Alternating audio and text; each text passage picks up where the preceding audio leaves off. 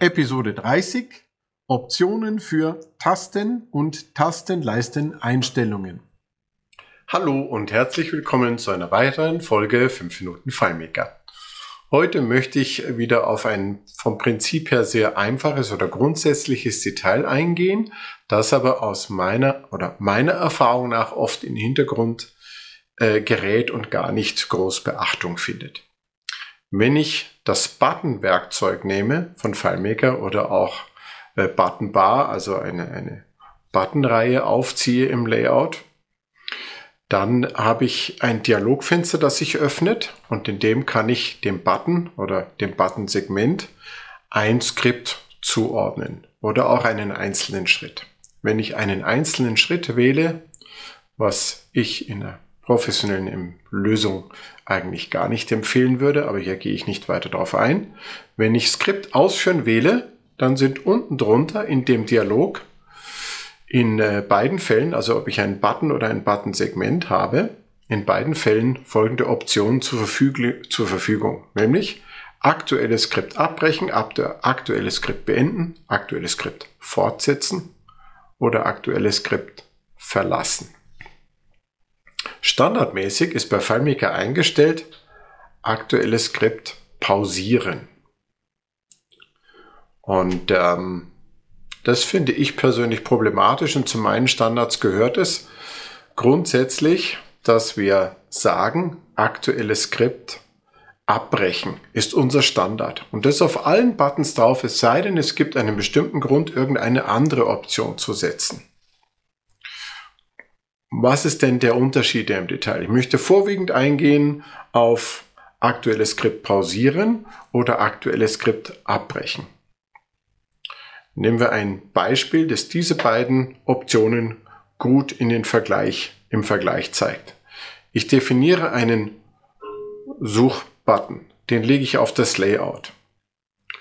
Und wenn ich auf diesen Suchbutton klicke, dann starte ich ein Suchskript, wo ich gehe in den Suchmodus Pause eingestellt habe, sodass im Suchmodus das Skript wartet, dass der Anwender was eingibt und wenn ich dann die Return-Taste zum Beispiel, die Eingabetaste drücken würde, dann würde das Skript fortfahren und die Suche unter bestimmten Bedingungen oder einfach so wie eingegeben eben ausführen.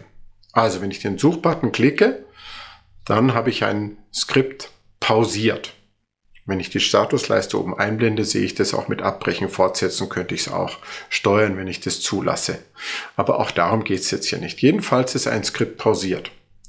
Jetzt habe ich einen weiteren Button, neuer Suchdatensatz. Mit dem möchte ich einen Suchdatensatz, einen zweiten Datensatz, eine zweite Abfrage in der Suche hinzufügen. Standardmäßig ist hier eingestellt, aktuelles Skript pausieren und für diesen Fall ist es auch richtig. Nämlich, wenn ich jetzt einen neuen Suchdatensatz hinzufüge, möchte ich das aktuell pausierte Skript, das Suchskript, nicht abbrechen. Ich möchte, dass es im Hintergrund liegen bleibt. Ich kann meinen neuen Suchdatensatz über dieses Skript auf diesem Button hinzufügen und wenn ich dann die Return-Taste klicke, dann wird das ursprüngliche Skript fortgeführt. Der Suchbutton selber im Gegensatz dazu sollte zum Beispiel nicht aktuelles Skript pausieren verwenden. Und er sollte, genauso wie zum Beispiel ein Home-Button oder ein anderer Button, mit dem ich dann etwas anderes machen kann, auch nicht aktuelles Skript pausieren, die Standardeinstellung von FileMaker wohlgemerkt, sollte die auch nicht verwenden. Weil dann passiert nämlich Folgendes.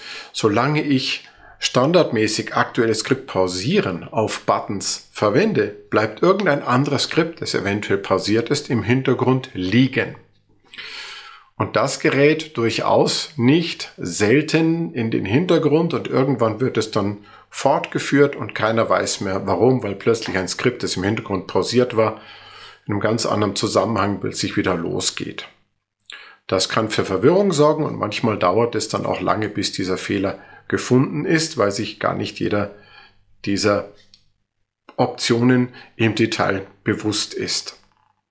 Ich persönlich habe den Standard aktuelles Skript abbrechen, was alle pausierten Skripte im Hintergrund abbricht, damit völlig klar ist, was zu welcher Zeit ausgeführt wird. Standard ist bei mir seit Jahren aktuelles Skript abbrechen, im Englischen heißt es halt Ähm, und damit ist immer klar, ich drücke auf einen Button, ich möchte ein Skript ausführen und dieses Skript übernimmt jetzt die Kontrolle und im Hintergrund fliegt nichts anderes rum, was dann danach wieder weiterläuft oder sonst was. Wenn ich das möchte, dann setze ich es gezielt. Das ist meine dringende Empfehlung. Wenn ich möchte, dass im Hintergrund ein Skript pausiert liegt, dann lege ich auf diesen Button für dieses Skript aktuelles Skript pausieren. Dann weiß ich aber genau, das ist mein Anliegen, warum ich es tue. Wenn ich es standardmäßig so lasse, wie von FileMaker eingestellt, laufe ich in ein Problem rein, ohne es zu bemerken. Unter Umständen, wenn ich natürlich nur dann, wenn ich ein Skript pausiere und ein anderes aufrufe und gar nicht merke, dass ich das vielleicht noch ausführen muss. Es gibt natürlich insgesamt vier Optionen. Es gibt aktuelles Skript abbrechen, es gibt aktuelles Skript beenden, es gibt aktuelles Skript fortsetzen und es gibt aktuelles Skript pausieren. Ich bin jetzt hier im Wesentlichen eingegangen auf aktuelles Skript abbrechen und auf aktuelles Skript pausieren, weil sie in meiner Erfahrung über viele Jahre die wichtigsten beiden Optionen sind. Die anderen beiden sind es auch wert zu betrachten. Das schaffe ich in, aber in meiner kurzen Folge 5 Minuten FileMaker wie so oft nicht.